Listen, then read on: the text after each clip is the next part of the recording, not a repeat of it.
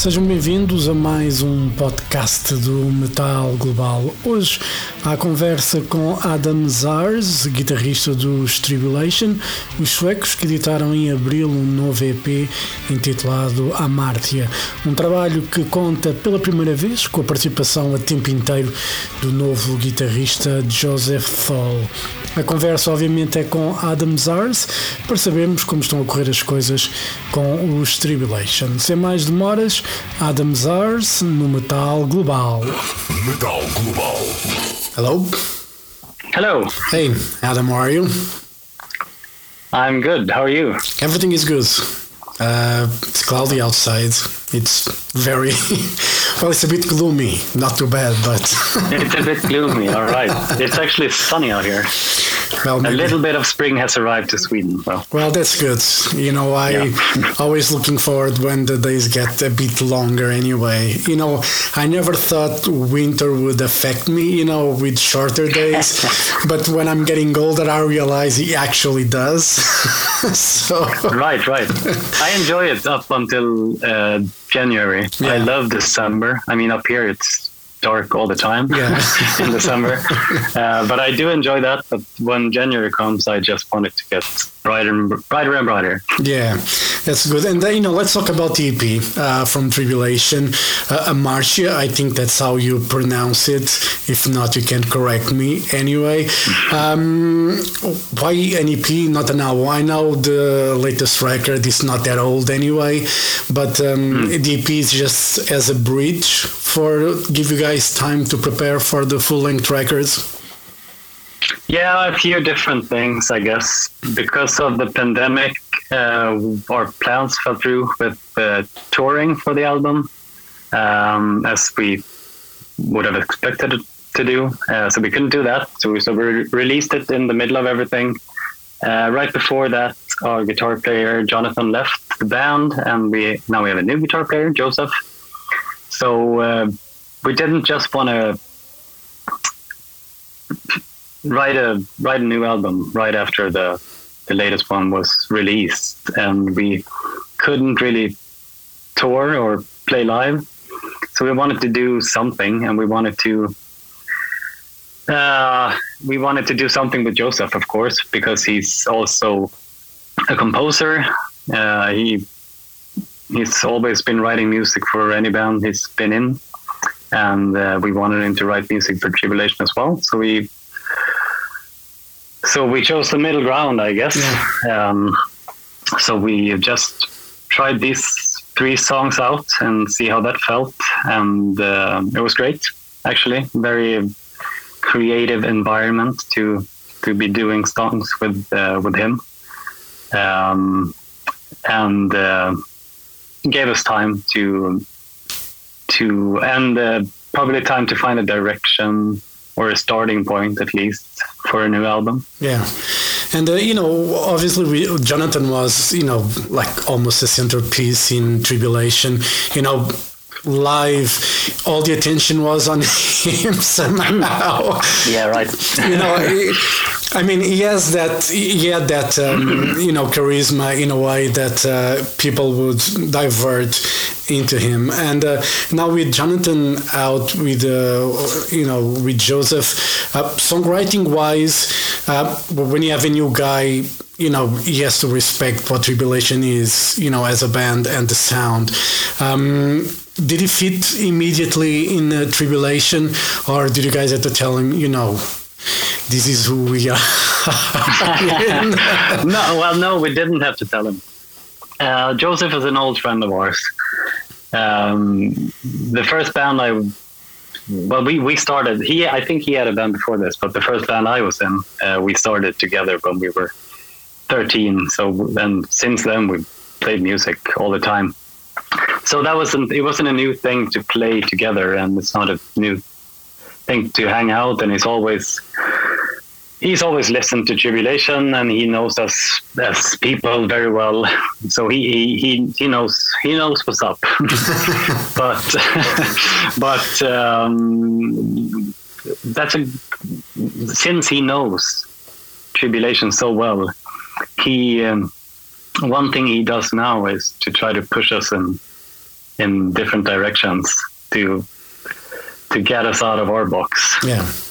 So uh, and sometimes that's that doesn't work, of course, but sometimes it does. So Yeah. it's uh, that's a, a very welcome new thing in the band with him in it. But it's always good to have like a challenge in a way because sometimes you can, when you do the same thing for um, you know for a while, you can stuck in a rut, as they say, Yeah. and sometimes you kind of need a, a spark to, you know, okay, wake up. We you can you can still can do what you do, but you can expand and broad the horizons a bit more. This is what Joseph brought to Tribulation. Yeah, I would say so, uh, and his own uh, his own uh, particular vibe in the music, whatever that is. I, I can't explain it in musical terms really, but uh, you can you can always hear it's a Joseph song when he's when he's writing a song. Uh, so that's yeah, he, he brought that as well, new perspectives and himself, I guess. Yeah. So that's yeah, that's very welcome. Yeah, and you- on the press, you, you say when the gloom becomes sound, you know, you felt the album was a bit light, almost hopeful. Yeah. and you, you needed to go back to the, you know, not so hopeful, in a way. Yeah, This is where the, you feel more. depressed and the cynical. Yeah, this is where you feel more comfortable uh, writing. You know, you don't want to be jolly happy with songs. Yeah, well, honestly, yes, hundred percent. Well, not one hundred percent, maybe, but uh, I mean, I, I, I I did say that, and that is how I feel. But it's it's it was al- al- almost in jest as well that I said that, but. Um, but there is something to it. I, I feel a lot more comfortable in in the gloomier side of of any kind of artistic endeavor, really, yeah. for whatever reason. I don't know why, but that's that's just how it is, and that's always where tribulation has Yeah. has been, I guess. doesn't mean you're gloomy as a person, uh, you know, on your day-to-day life. I mean, Sometimes, sometimes. you know, I used, you know, I, I, I used to work in radio and uh, I was responsible for traffic news. And, uh, you know, sometimes when I had a little bit more, I was that grumpy person that no one wants to be. But, you know, I, I took that part and people, uh, you know, literally thought that I was really like that, you know, really. yeah, yeah, exactly. you know, and I was like, Wow, you're really you're really friendly. Oh, yeah. Am I supposed to be rude to you? and uh, you know I, I- you know sometimes it- but you feel when you're writing you know this kind of music obviously you know with being a bit gloomy um, are you not afraid sometimes that that might take over you as a person Yeah, well, it it has. That's already happened. Um, but uh, yeah, I, for whatever reason, we we all chose to do this um, and let it consume us at an early age. Um, and I definitely think that has left some deep marks deep inside of us. Yeah. But uh, so yeah, that's that's something you have to cope with a little bit when you get older. But um, um, still, I do feel feel very comfortable in in that space artistically. At Yeah. least it's um, if I did something else, if I did movies or whatever, I'm sure they would be the same. yeah they'll be gloomy as well Yeah, they, yeah, they would. They would. Yeah, you know, it's. Uh, I think it's a preference. Uh, it's. I think with Yeah. everything in life, not everybody. You know, I like. I like my power metal as well. You know, I like to listen to Helloween, Stratovarius, whatever. You know. Yeah, I mean, me too. Not not those specific bands, but Yeah. I, I mean, I listen to that kind of stuff as well. Yeah. and movies and series and whatever and books. it's, Yeah. it's not all doom and gloom. Yeah, exactly. well, sometimes it can be, but you know, I, I, I really like. For me, there's something when it comes to tribulation that really sucks me in. You know, I don't know what it is. You know, I just think when I saw you guys live for the first time was in Lisbon. Um, at the RCA club, um, I, there wasn't that many people, uh, you know, when you guys started. But for me, you were I, I still say this to this day. I don't remember the other bands. You know, I cannot remember what tour it was. You know, only, which other bands was it? Do I, I don't. No, that's the thing. I don't actually remember. it's true. We've I been don't. there a couple of times. yeah, but it was that. It was that first time. You know, and I don't remember anyone else. You know, when you guys played that, you know, half an hour or you know, forty minutes, whatever it was, hmm. you know, you know, I was absolutely glued into into what you guys were doing, and you know, I I need to go to the to the um, you know my camera uh, or the backup that I have of the photos to realize which other bands were playing that night because I don't. But what do you think makes Tribulation, you know, special in, in that way? Because for you guys, it's not just the music, the live performance as well is also a big part of what Tribulation is as a band. Yeah, I mean, I don't know the answer, but I can speculate. And I, I guess I would say that from from the very beginning of playing live, even before Tribulation, uh, I think we grew up with a, an idea of what it was to to perform live. That it was something spectacular you did, something other than what you did off stage. You you walk on stage and you're yeah you're doing something. You're performing. You're entering into a, uh, whatever it is a character or a different part of yourself or a different uh, yeah you're whatever it is you're you're doing something out of the ordinary. Um, and i think that that has i mean that's still the case. That's um, I mean, I'm not the same person off stage that I am on stage, and it's just and it's a persona and uh, space, I guess you could call it. That is that has been uh, growing and evolving with me and with us uh, since ever since we started, and it's I would I would in a way compare it to to a ritual, and I'm not saying that as other bands have said, you know, come and come to our ritual. Yeah. but, but but really, as a, as a as a ritual, as something you do over and over again.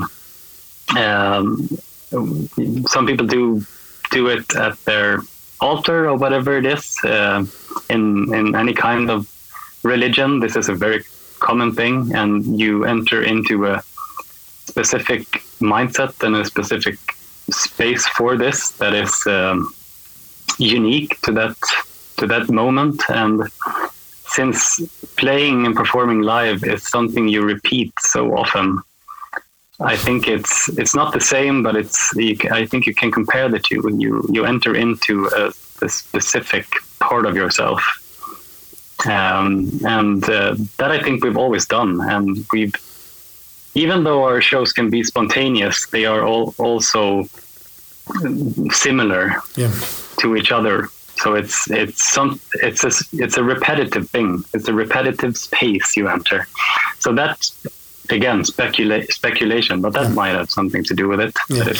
You know, you know, I say that because it's not every band that um, goes on stage for whatever time they have, you know, and can really, you know suck you in in a way that you don't take the eyes off the stage. You know music visuals you know because I, I, I don't think I ever saw you guys in a festival but I don't think like if you play a festival in daylight that would work as well.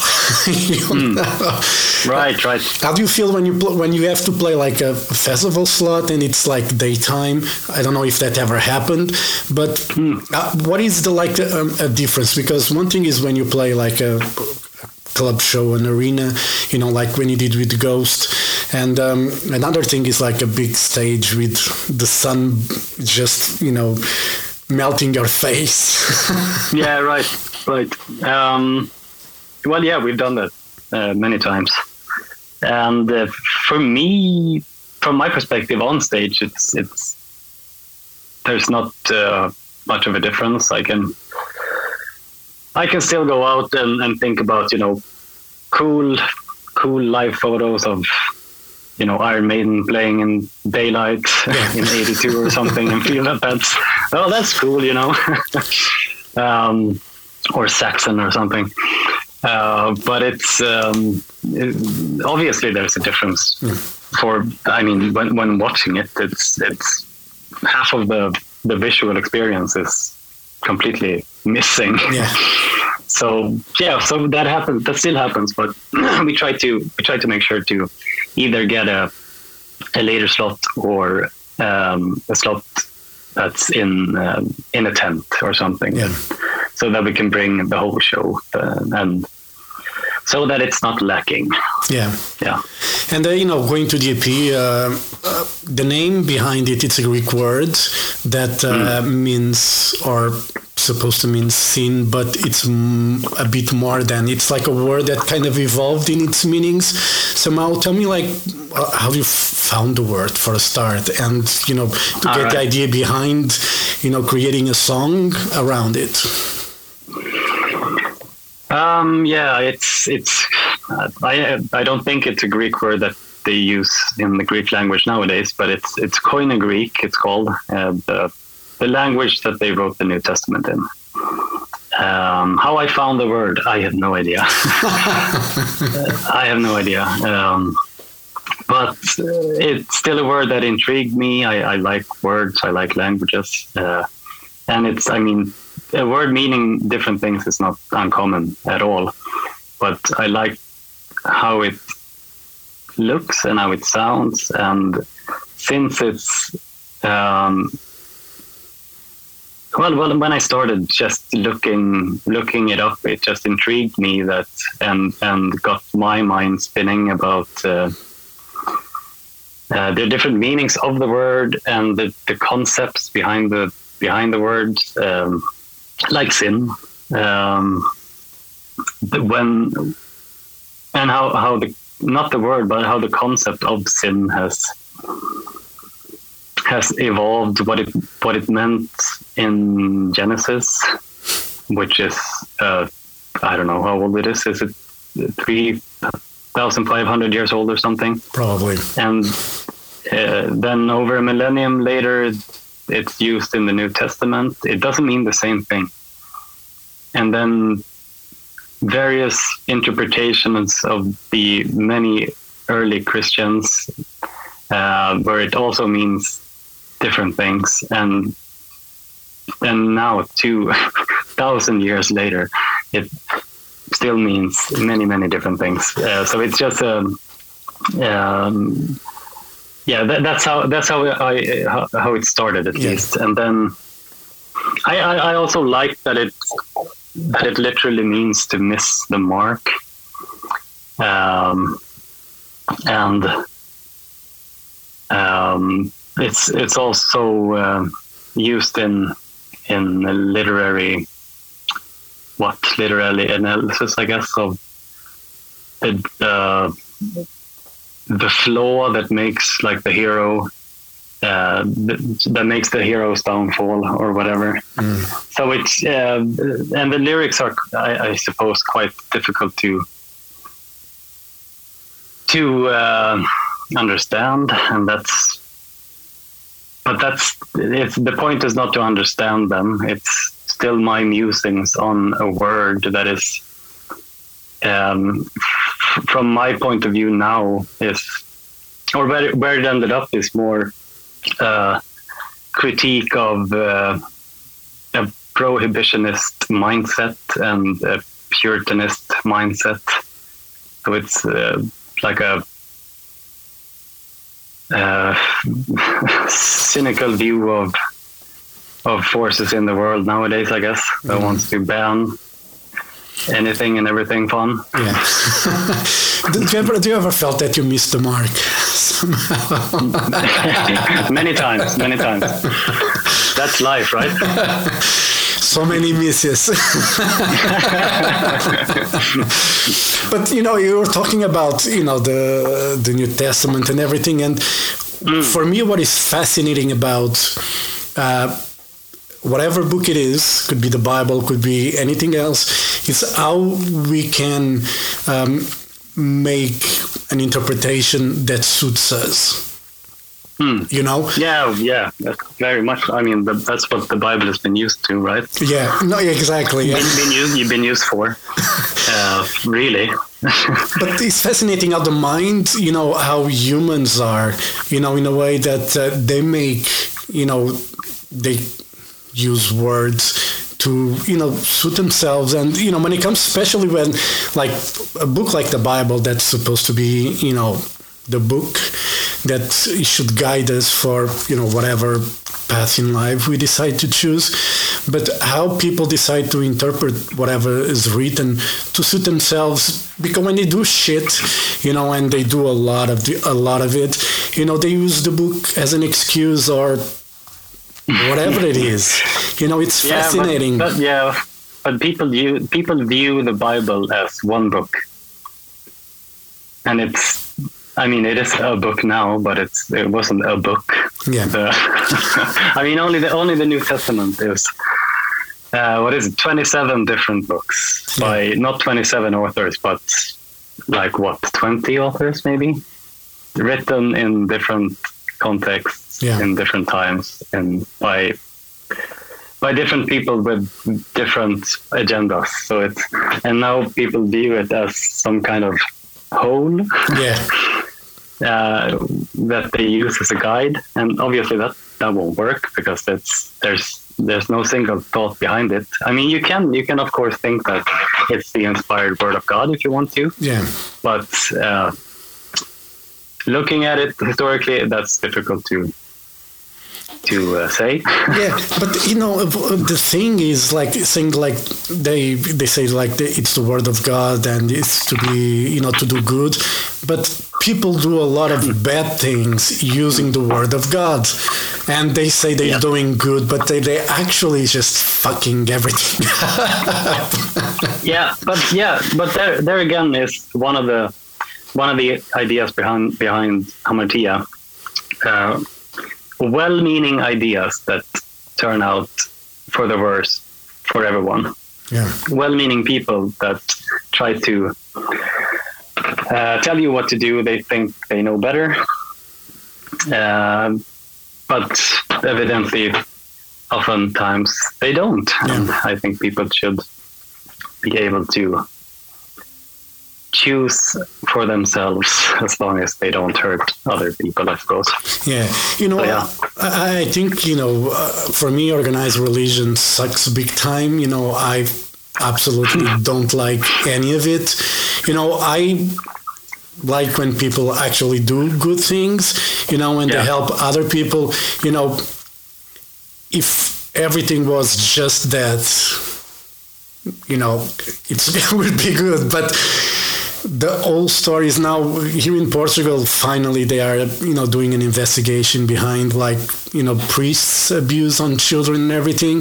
Mm, right. And now you know the investigation is coming. You know to really the pinnacle where they are saying how many thousands of people were abused and they say Yeah. that's the names that we know but we probably can multiply that by a few times and Exactly, exactly.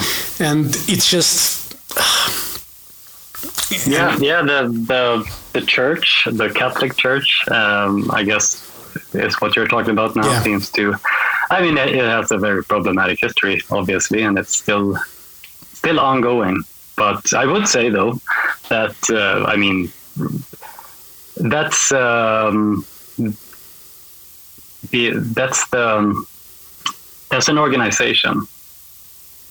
That's not the religion. Yeah. And not they're trying to defend Christianity, Yeah. but uh, still just saying that people conflate the church and Christianity Yeah. and and uh, leaders and the religion and the practices of everyday people that have that have their own religion and whatever it is, if it's Christian or Buddhist or whatever it is. Um, it's the the church is a normative. Um,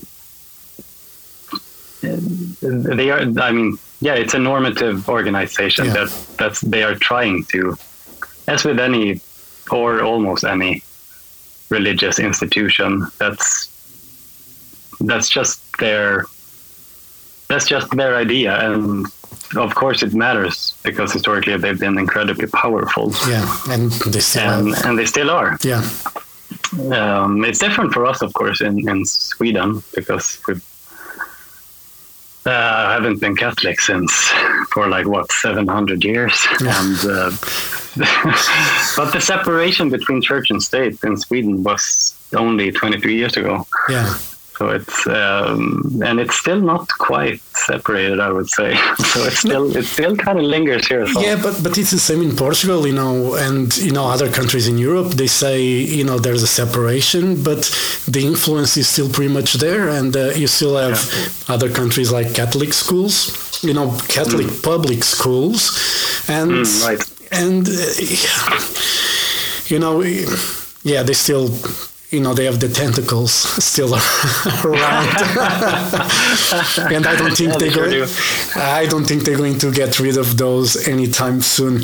Anyway, No, no, And, no, uh, no. Uh, Christianity is declining in the West, but it's not declining in the world. Yeah, and uh, you know, speaking of tribulation, you did the the tour, you know, last year with um, Watain and Abbath. You guys played Lisbon. Was you know again a great, great night for everyone. How was the tour for you guys? Great, fantastic, um, great shows, great people. Um, yeah, great overall. It was it was good to be back on tour. It's been a while since we did that, so and going out with. Um, uh, well, with Abbath as well, but with Watain and Bölzer, we shared a bus with Watain and Bölzer. So, um, we we know both bands uh, from for a long time since Yeah. before this. So it was just um, it was just a pleasure, really, to to hang out and to work together daily. Yeah. Fantastic, I would say. Yeah, do you know, I, I'm a huge fan of Watain. You know, there's, again, like Tribulation, you know, they put a show that you cannot take your eyes off the stage. It's just something Yeah, that, yeah, yeah, very much so. yeah, it's just so freaking powerful. And for Tribulation, you know, DP is coming out. Um, obviously, you'll be thinking about a new album. But what are the plans, you know, after DP is out? What are the focus of Tribulation? Yeah, well, uh, it is a new album. We're gonna we're gonna do a few festivals in the summer, but uh, and we might do something else as well. But we're not gonna. Most likely, we're not gonna go on any big tours before an album. Well, that's good. Uh, you when you guys go tour, you know, you have been always uh, support act in a way. Um, do you prefer, you know, that uh, side of just going on stage for 40 minutes, whatever it is, and give it it all? Uh, do you feel more comfortable in that sense, you know, when you play for, you know, a wider audience, so to say? Or you like the, the full headline shows as well? What's the... um, Yeah, yeah, yeah. As well. I mean, we we we had a, a headliner tour uh, planned, and we had to move it two times, I think, because of the pandemic, and then it just never happened because of all this. So no, we we, we definitely feel comfortable with doing a headline tour as well, uh, and uh, hopefully that is uh, that's what we're gonna do uh, as soon as an album is out. You got any plans for you know deadline for the album to be ready? No, not really. Uh, but it's likely, at least, that we're going to record it in uh, October-ish, something like that. So it probably will be out next year. Yeah. Do you have already many ideas? You probably have plenty of ideas. I would say. Yeah, ideas, not not, not songs, songs, but many ideas. Yeah, we we have started just briefly um, trying out a few ideas. So trying to find some kind of direction or where to go. So it's slowly started at yeah. least. You get frustrated uh, sometimes when you're songwriting or writing yeah. a song? All the time. Yeah, it's it's a uh, it's fucking horrible to be honest. uh, it really is. But uh, you know, but it's, yeah. do you remember any of the songs that you guys that you have written for Tribulation that um, you know that was very difficult birth? Um, yeah, funeral pyre, uh, in remembrance. Um, probably well, well, that's from the last album, yeah. Yeah. Uh, yeah, well, almost. Not not every song, absolutely not. I remember one actually not being difficult, and that was uh, "The Motherhood of God" from "The Children of the Night." but that's that's one I, I do remember that just kind of happened. Yeah. But that's probably the only one. and normally it's not that easy. no, no, absolutely not. I go with them. I live with them for months on end, and then uh, but but you know? Eh, when when they're finished, it seems like the most natural thing in the world, and you don't you can't understand why it was so difficult to find the the right place for all the riffs and all the parts in the song because, because then it's just of course this is how it should be but before that it's just horrible but is the song really finished right. right. No, I, I, would say it's not. Uh, more or less, it's finished. But uh, you know, playing live, you always get find new ways. And after touring some after an album, you know the song so so much better than when you recorded it. So no, they are not quite finished at any point. Cool. All right, Adam, thank you very much for your time. You know, all the best for Tribulation. Looking forward to see you guys again in Portugal, you know, whenever that happens, hopefully soon. Yeah. Um, hopefully soon. So, uh, fingers crossed. And, uh, you know, again, I look forward to hear the new album. The EP is great. You know, the Blue Oyster Cult cover. It's a nice one. Uh, I'm sure you know there was plenty of songs you could choose from, but that one, maybe another time you'll explain me why that yeah, one. Yeah, absolutely, I will. all right, Adam. Thank you very much. Have a great day, and uh, you know, hope to see you guys soon. All right. Thank you. Yeah, thank you, man. Thank, thank you. you so much. Thank you. Bye. Bye. Bye.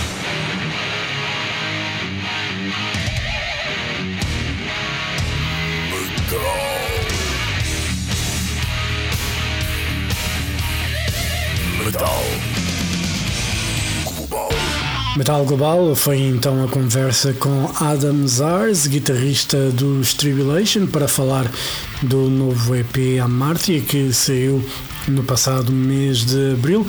Ficamos então a aguardar novidades para um possível novo disco dos Tribulation. E assim chegamos ao final de mais um podcast. Dúvidas ou sugestões? Podem enviar e-mail para jorge.botas.rtp metalglobal.pt. Podem passar pelo blog metalglobal.blogs.sapo.pt. Podem me seguir no Twitter e Instagram em Mountain King e podem fazer like na página de Facebook do Metal Global e, claro, seguir o Metal Global Podcast em Apple Podcasts, Spotify e Google Podcasts. Estão a ouvir este programa é natural que estejam a ouvir já numa dessas plataformas. Já sabem, a versão completa do programa com música podem ouvir na RTP Play, está disponível 24 horas por dia, por isso estão à vontade. Eu volto no próximo podcast. Um forte abraço. Children of the night, you will live through the centuries to come, as I have lived. Good night.